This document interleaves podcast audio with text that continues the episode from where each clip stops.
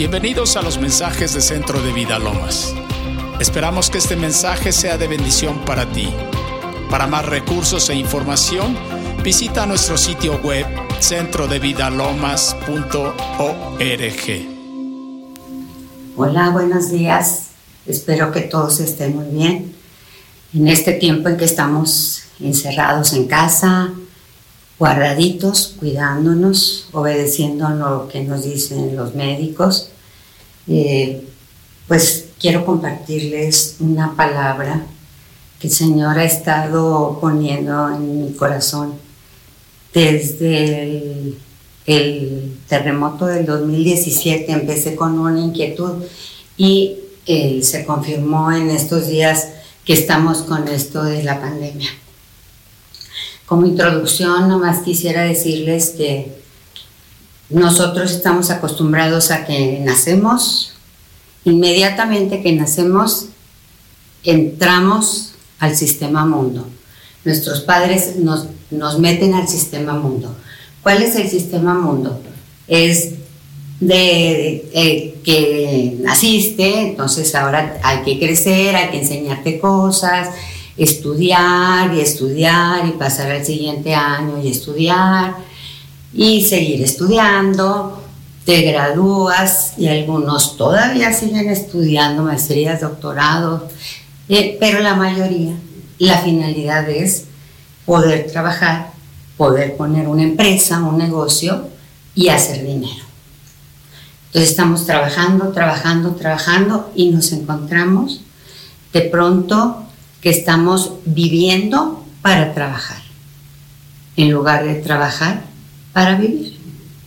Porque queremos ganar más, estamos en competencia con nuestros compañeros, queremos ser los mejores para que nos den ese puesto que se va a desocupar o para que nos aumenten el sueldo, nos den un buen bono. Y está toda esa, esa carrera dentro de nosotros me acuerdo porque yo también, ya a los 17 años, yo ya quería tener mi propio dinero y ya quería comprarme un carro y bueno, ese es el sistema mundo en el que nos empujan. Pero viendo la, la Biblia, encontré cosas muy importantes, además de lo que Dios ha estado hablando a mi corazón. Que mucho de lo que nos causa esos terremotos, este, esta pandemia, es un temor terrible. Un temor a morir, a que muera un familiar tuyo. Hay gente que se enferma por el temor, se, se ponen mal, les duele el estómago, devuelven el estómago, se están sintiendo eh, como encerrados, les dan ataques de pánico, ansiosos, y aunque tengan terraza y que puedan salir a la terraza, hay algo que está inquietándolos, no pueden dormir, no pueden dormir, y luego cuando les dicen tienes que cerrar tu negocio, tienes que cerrar eh, tu, tu empresa, o tu empresa va a cerrar y te vamos a bajar el sueldo o, o vas a ser despedido, y así que o te vas a trabajar a la casa con menos sueldo, o a lo mejor ya perdiste el, sueldo, aquello que tú confiabas recibir cada mes para hacer tus gastos, para pagar tus cosas, tus rentas, eh, ir seguir juntando para el auto, para casarte, para tener hijos. Y pensamos en una manera de largo plazo. Estamos constantemente pensando a largo plazo y juntando y juntando y juntando. Y, sabes, no es que mis papás hayan sido personas ni muy humildes, ni tampoco de la, del nivel más alto de la sociedad, pero pues estábamos en el sistema mundo, ¿verdad? Estudia, trabaja, siempre nos dieron la libertad de escoger qué queríamos estudiar cada quien. De hecho, yo empecé una cosa y luego cambié, no me hicieron ningún problema. Empecé a trabajar muy, muy chica. Pero una de las, les digo, de las cosas que yo empecé a darme cuenta es de cómo la gente empieza a tener y entrar en esas competencias. en la competencia de quién tiene mejor casa, quién tiene mejor trabajo, quién tiene más dinero, porque tú sí traes la, la bolsa de tal marca, porque es, es, italiana, no la otra es francesa, pero es que esta otra es la de moda. Y las ves en chanclas, pero con su bolsota. ¿Verdad? Entonces, muchas de las cosas que, que el sistema mundo nos exige me han estado haciendo recapacitar y más porque estuvimos viviendo en varios países, como en Estados Unidos la vida es muy sencilla. En Estados Unidos puedes andar en jeans y una t-shirt y andar para todos lados. En Monterrey, yo aquí en Ciudad de México, pues no, no es algo que yo haría, ¿verdad? Y después vivimos en Argentina, que también son sencillos, son simples en su manera de ser, en su manera de vestir, pero ves también que siempre hay el de que, pues todo a comprar aunque sea en cuotas, pero para tener esa marca que yo quiero. Y en Brasil es un nivel social muy alto, muy alto. Toda la gente anda de marca y, y sigues viendo las competencias. Todos quieren tener más y más y más. Y yo me preguntaba, ¿por qué esa lucha? ¿Por qué tanto desear más y más y más? O sea, casa, pues vas a vivir en una casa. Bueno, y puedes decir, bueno, a lo mejor quiero invertir en bienes raíces y compro unos departamentitos para rentarlos y de ahí tener mi dinerito para, para mis gastos. Pero es más y más y más. Y sabes que no es malo, el dinero no es malo. El amor al dinero es lo que es malo. Y cuando tienes amor, cuando atesoras el dinero, es cuando ves que no lo vas a tener o que lo que tenías se te empieza a escurrir de las manos, que la gente entra en un pánico pensando que aquella inversión que hizo ya no, ya no es nada, ya no es nada, porque ahorita cuánto está el peso con el dólar. O, o aquel dinerito que había guardado, pues también si trataras de cambiarlo a otra moneda, pues tampoco es nada y el dinero se empieza a volver nuestro tesoro. Y dice la palabra, donde está tu tesoro, ahí está tu corazón. Y, y, pierdes el trabajo y te vuelves loco.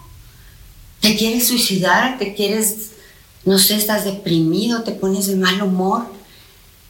Y luego, para colmo, todo esto empieza porque un virus desconocido, invisible, que nadie sabe, de repente aparece en la historia de la humanidad, porque es a nivel global, aparece en la historia de la humanidad y empieza a amenazar las vidas, la vida de un familiar, empiezas con el miedo y el pavor y yo no puedo dormir y yo me siento muy mal y decía un cardiólogo, todas las llamadas que he recibido son de gente que está estresada, está apavorada con la situación que están viviendo.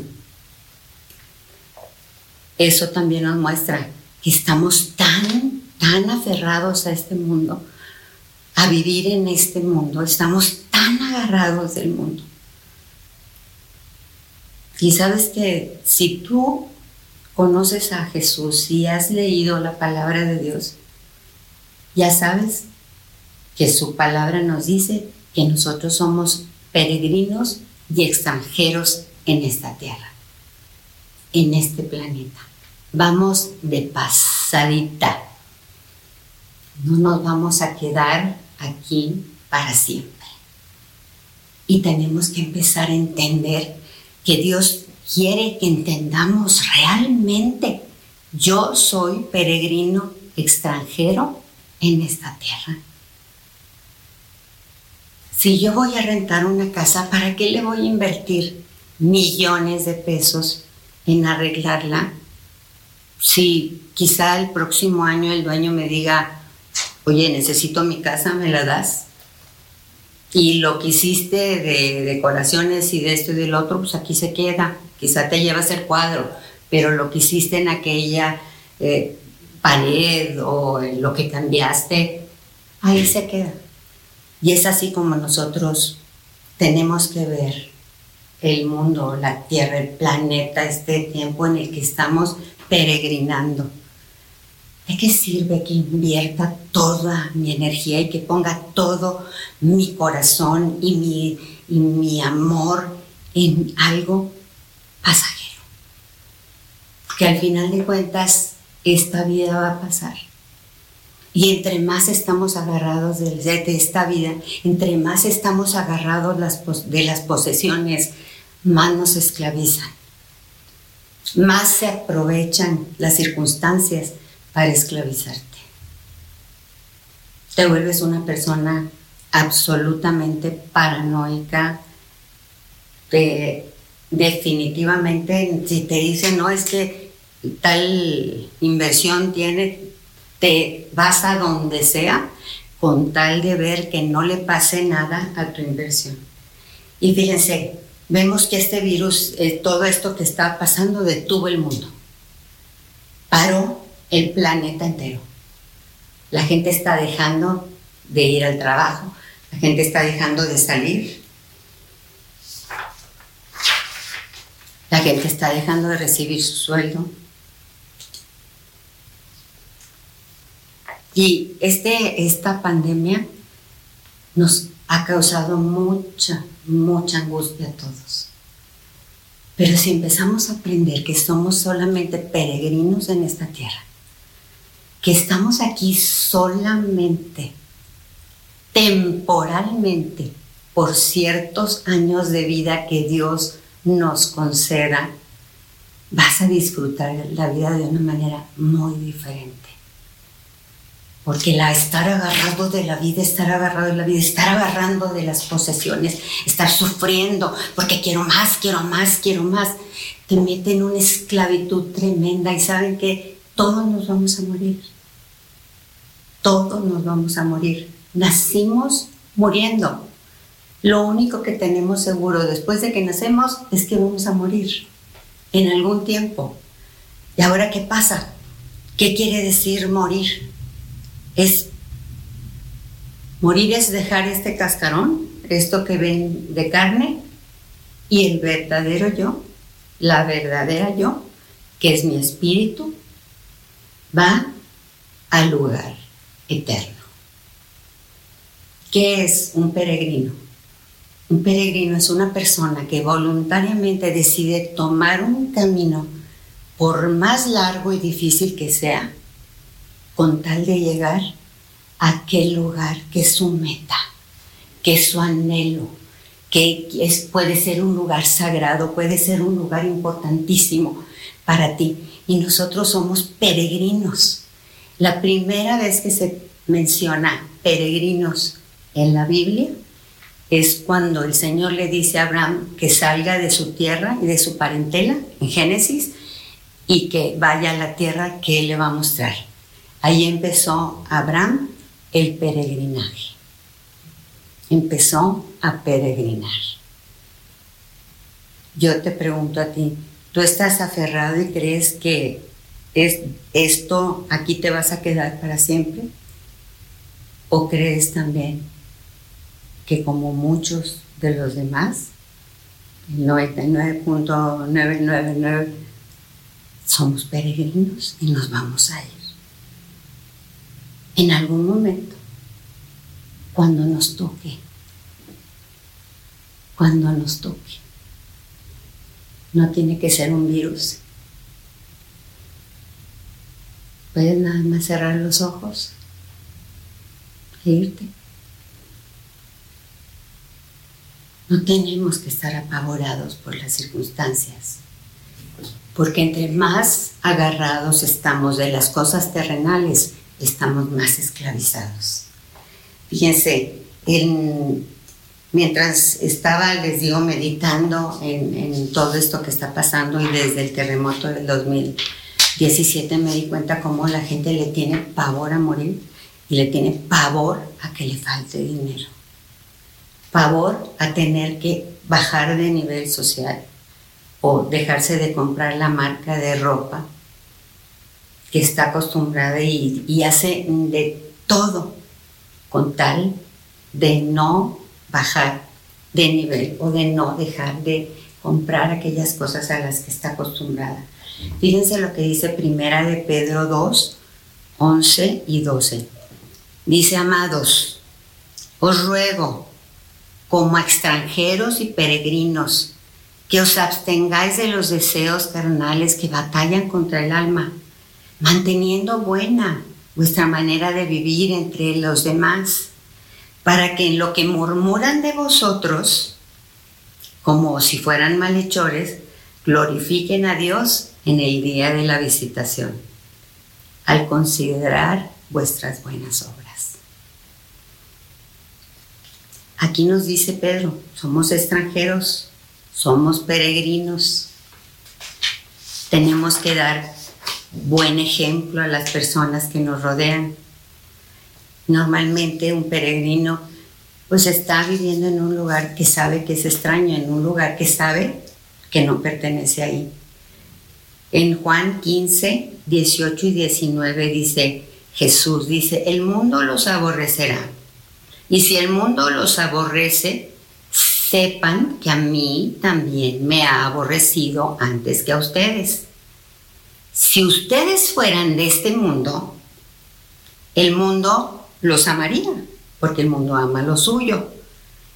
Pero porque no sois de este mundo, antes yo os elegí del mundo, por eso el mundo os aborrece. Jesús le estaba diciendo, no son de este mundo, como yo no soy de este mundo. Por eso la gente dice, ay, mira, esos son medio raritos y mira, no, es que estos como que no disfrutan de la vida, te critican y todo, pero después se dan cuenta que hay muchas cosas buenas en nosotros, porque imitamos a Jesús, queremos vivir como Jesús vive. En Juan 17 estaba Jesús orando por sus discípulos, estaba en el monte de los olivos. En los versos desde el 12 al 20, dice, dice, cuando estaba con ellos en el mundo, yo los guardaba en tu nombre, le está diciendo al Padre. A los que me diste, yo los guardé. Y ninguno de ellos se perdió, sino el hijo de perdición para que la escritura se cumpliese, o sea, Judas. Dice, pero ahora voy a ti, Padre, y hablo esto en el mundo para que ellos, mis discípulos, tengan cumplido su gozo. Yo les he dado tu palabra y el mundo los aborreció, porque no son del mundo, como tampoco yo soy del mundo. No ruego, Padre, que los quites del mundo, sino que los guardes del mal. Ellos no son del mundo, como tampoco yo soy del mundo. Santifícalos en tu verdad. Tu palabra es verdad. Como tú me enviaste al mundo, así yo los he enviado al mundo. Como el Padre envió a Jesús al mundo a, cumplir con una misión, Así Jesús nos ha enviado a nosotros al mundo. Dice Jesús, yo no soy del mundo y ustedes no son del mundo. No soy del mundo, decía Jesús. Y ustedes no son del mundo. Wow. Y nosotros te queremos insistir, insistir, insistir en que nos vamos a quedar aquí y encontrar la fuente de la juventud eterna o de la belleza eterna. Cuando el mismo Jesús decía, yo no soy de aquí, o sea, yo sé que yo al rato me voy y saben que ustedes se van a ir también como yo.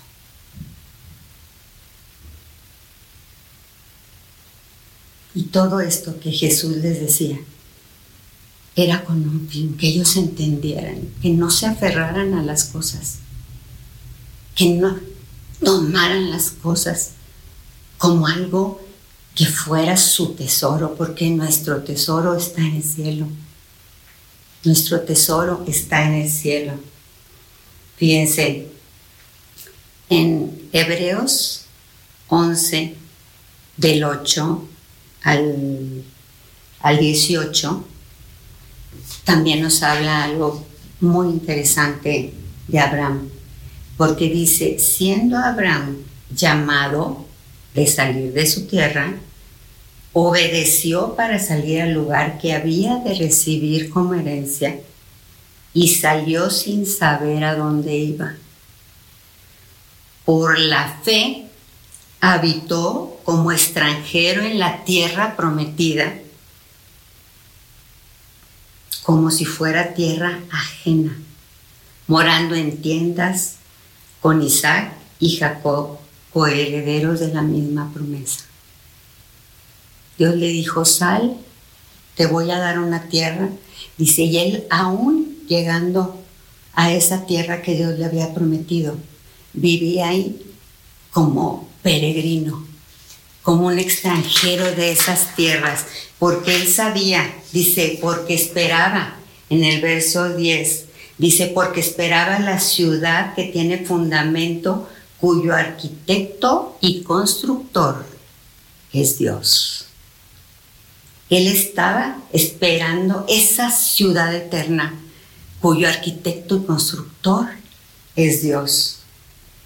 Conforme a la fe murieron todos estos hombres y mujeres recibiendo lo prometido,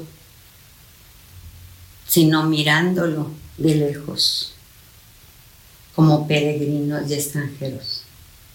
No miraban de lejos, decían, un día vamos a llegar ahí. Un día vamos a llegar a esa ciudad que Dios nos prometió. Un día vamos a llegar a esa ciudad celestial. Porque aquí somos solamente peregrinos, tenemos una finalidad. Hay gente atea que cree que no hay Dios y que una vez que te mueres, pues ya te acabaste. Pero hay gente como yo y como muchos de ustedes, que sabemos que hay más allá, que hay algo más allá, que no me tengo que aferrar ni tengo que decir aquí me quedo porque, porque no es cierto, te vas a morir, pero aparte conociendo lo que hay más allá, una ciudad celestial que cuando, como decía el apóstol Pablo, cuando mueres, decía el apóstol Pablo, ausente en el cuerpo, presente con el Señor.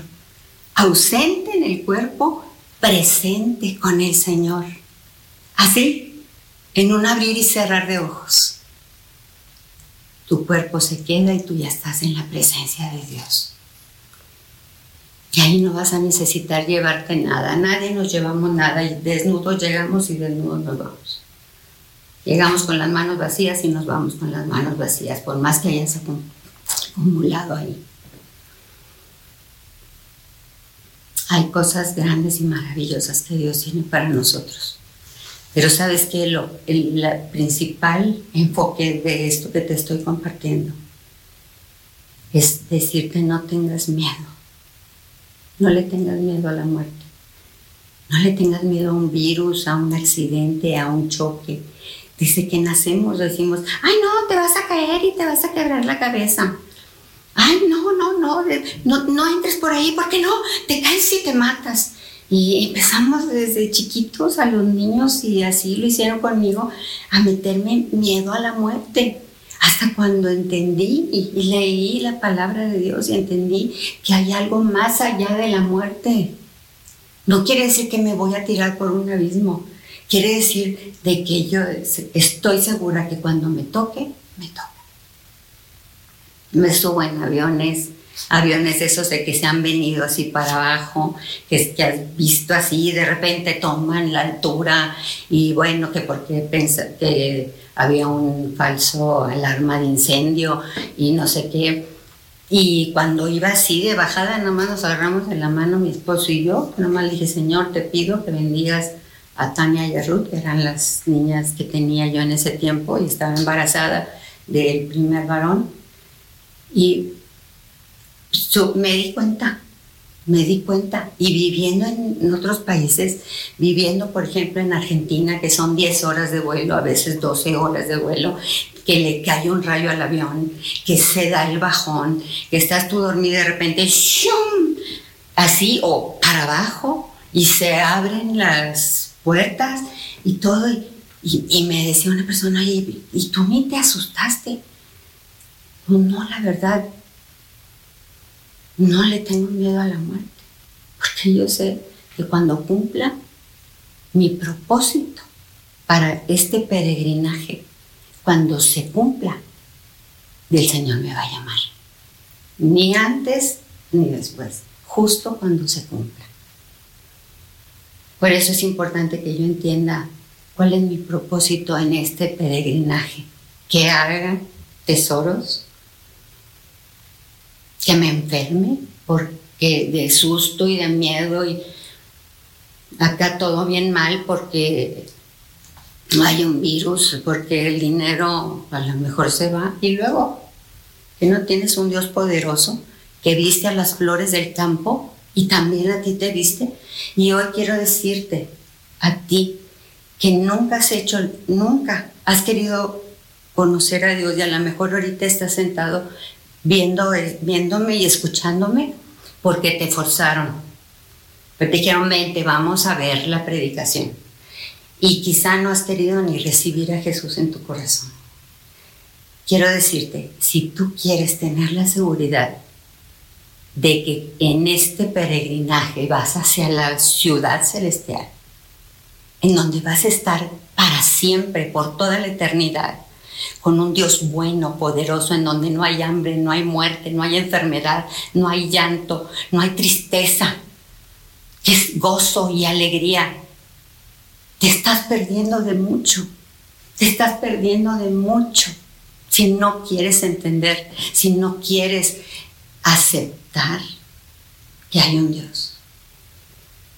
un ateo decía, a ver, pruébame que hay Dios. Y yo le dije, a ver, pruébame que no lo hay. Veme a mí, ve, ve cómo está el cerebro, todo lo que forma mis ojos, todo el, el DNA, todo lo que me forma. A ver, tú pruébame a mí que no hay Dios. Entonces yo quiero invitarte a hoy que hagas esta oración conmigo que entiendas que hay una ciudad celestial más allá, que no tienes que estar mortificándote ahorita por el dinero, porque si el virus y no el virus, sí, cuídate, tenemos que cuidarnos, no tenemos que ser imprudentes. Sí, sea una persona que sepa ahorrar, que sea bondadosa también para ayudar a otros. Pero sabes que haz esta oración conmigo.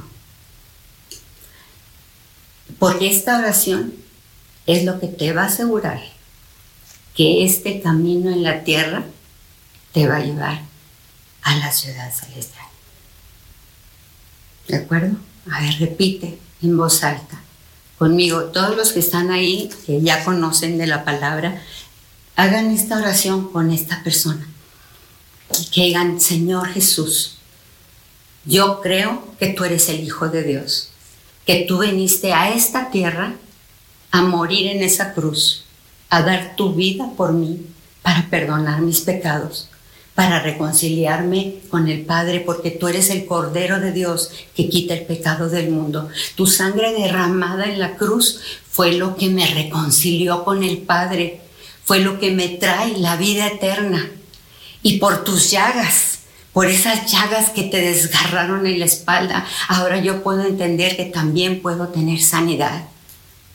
Porque en la cruz, Señor, tú pagaste por mis enfermedades también. Mis enfermedades físicas, enfermedades mentales. Y dice la palabra que tú te hiciste pobre para que yo fuera rico. Entonces soy Jesús. Ven a mi corazón, te necesito. Quizá pensé que no, nunca íbamos a pasar un momento así de pandemia de riesgo, había dicho, no, a ver si cuando tenga 40, 50 años, ya que ahí entonces ya me acerco a Dios, ¿sabes qué? No lo dejes pasar ni un segundo más, porque no sabemos cuándo Dios nos va a llamar. No sabemos cuál es nuestra fecha. Y así como puede venir Dios por mí hoy, al rato, después de filmar esta predicación, puede venir también por ti. Y si hiciste esta oración conmigo, puedes tener la seguridad de que tienes la vida eterna. Porque el que tiene al Hijo tiene la vida. Y el que no tiene al Hijo no tiene la vida. Y el Hijo del que habla esta palabra es el Hijo de Dios. cuando el Padre venga, cuando sea el juicio, cuando tengamos que enfrentar el juicio, Él lo que va a ver, no va a ver a Silvia, va a ver a su Hijo Jesucristo en Silvia. Y va a decir, pasa, pasa, bendita de Dios. Cuando vea a Jesucristo en ti, va a decir, pasa, bienvenida, pasa, pasa. Y si llega alguien y no ve nada, afuera. No, sí. Muchos dicen, no, yo no creo que Dios vaya a mandar a nadie afuera, a nadie al infierno. No, no, no. Sabes que no conoces la palabra. Porque Dios es amor, pero Dios es justo. Y Él nunca va a contradecir su palabra. Y si Él dice que el que tiene a Jesús tiene la vida eterna, y el que no tiene a Jesús no tiene la vida eterna, Él va a cumplir su palabra. No puede, no puede contradecirse a sí mismo. Por eso es por lo que te invito a que ahora, hoy, si has hecho esta oración o si no quisiste hacerlo, ahorita que te retires a tu recámara, haz la oración, dile Jesús, ven a mi corazón. Yo no me quiero condenar, yo no me quiero ir al infierno. Y si dices, no, yo no creo en esas cosas, dile Jesús, si tú existes, manifiéstate mi vida. Si tú existes, manifiéstate a mi vida. Porque si el Señor viene hoy, nos vamos juntos. Y espero de todo corazón verte en el cielo. Mientras peregrinamos por esta tierra, haciendo el bien y cumpliendo nuestro propósito nos vemos en el cielo. Quizá nunca te vaya a conocer en persona, pero allá nos vamos a ver. Y es lo más maravilloso que te puede suceder. Tener la certeza, tener la seguridad de que esto no es todo. Si vienen y me quitan este techo, Dios me da si piensan que me pueden quitar la vida física, esta vida física, no me pueden matar el espíritu. Si vienen y me quieren quitar la Biblia, prohibirla, como en otros tiempos, todo lo que he guardado de la Biblia en mi corazón y en mi espíritu seguirá vivo siempre. Eso no lo pueden matar, no lo pueden quemar. Seamos obedientes a Dios. Sé sensible. Hoy es el día en el que Dios te dice renuncia. Renuncia si tu tesoro ha sido tu vida. Renuncia si tu tesoro ha sido el dinero. Que muchos cristianos están atemorizados y solamente estamos alimentando a los demonios con nuestros miedos, con nuestras palabras negativas. En lugar de decir a mí no llegará, eso dice la palabra, que Él me guarda. Él me guarda y sabes que a mí un virus no me mata. No estoy hablando de la carne, porque tengo vida eterna en Cristo. Ausente en el cuerpo, presente con el Señor. Piénsalo, piénsalo. Dios quiere darte esa vida eterna. Dios quiere darte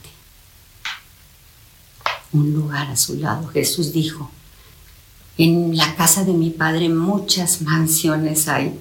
Yo ya me voy a prepararles lugar a ustedes. Voy a prepararles lugar. Puedes decir gracias Jesús porque tengo una mansión eterna. Gracias Jesús porque aparte en mi peregrinar tú vas conmigo ayudándome a cumplir mi propósito para esta vida. Mi propósito no era tener más que los demás, pelearme por el dinero, mortificarme, sino ser como Jesús, hacer el bien, hacer lo mejor que pueda dentro de todos mis límites, hacer lo mejor que pueda para el día que me encuentre cara a cara con Él, decir, Señor, lo he cumplido, he cumplido.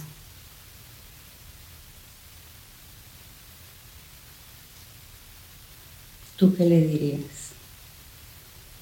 Si hoy Él te llamara. Dios te bendiga. Invita a Jesús a tu vida. Pídele que sea tu Señor y Salvador. Te invito que en voz alta repitas esta sencilla oración con todo tu corazón. Padre Celestial, te necesito y te doy gracias por tu amor hacia mí. Gracias por enviar a tu Hijo Jesucristo a morir en la cruz para salvarme y perdonar mis pecados. Reconozco que he sido pecador y que cada uno de mis pecados han sido una ofensa a tu persona, un acto de rebeldía y desobediencia hacia ti. Me arrepiento de todos ellos y te pido que me limpies con la sangre de Cristo. Hoy me vuelvo a ti de todo corazón. Te pido que entres a mi vida y me hagas tu Hijo. Señor Jesús, hoy te entrego mi vida y te acepto como mi Señor y mi Salvador, creyendo que Dios te resucitó de los muertos para darme la vida eterna. Señor, dame una nueva vida y envía al Espíritu Santo a morar dentro de mí para conocerte, amarte y servirte. Te doy gracias en el nombre de Jesús. Amén. Para mayor información, te invitamos a visitar nuestro sitio web centrodevidalomas.org.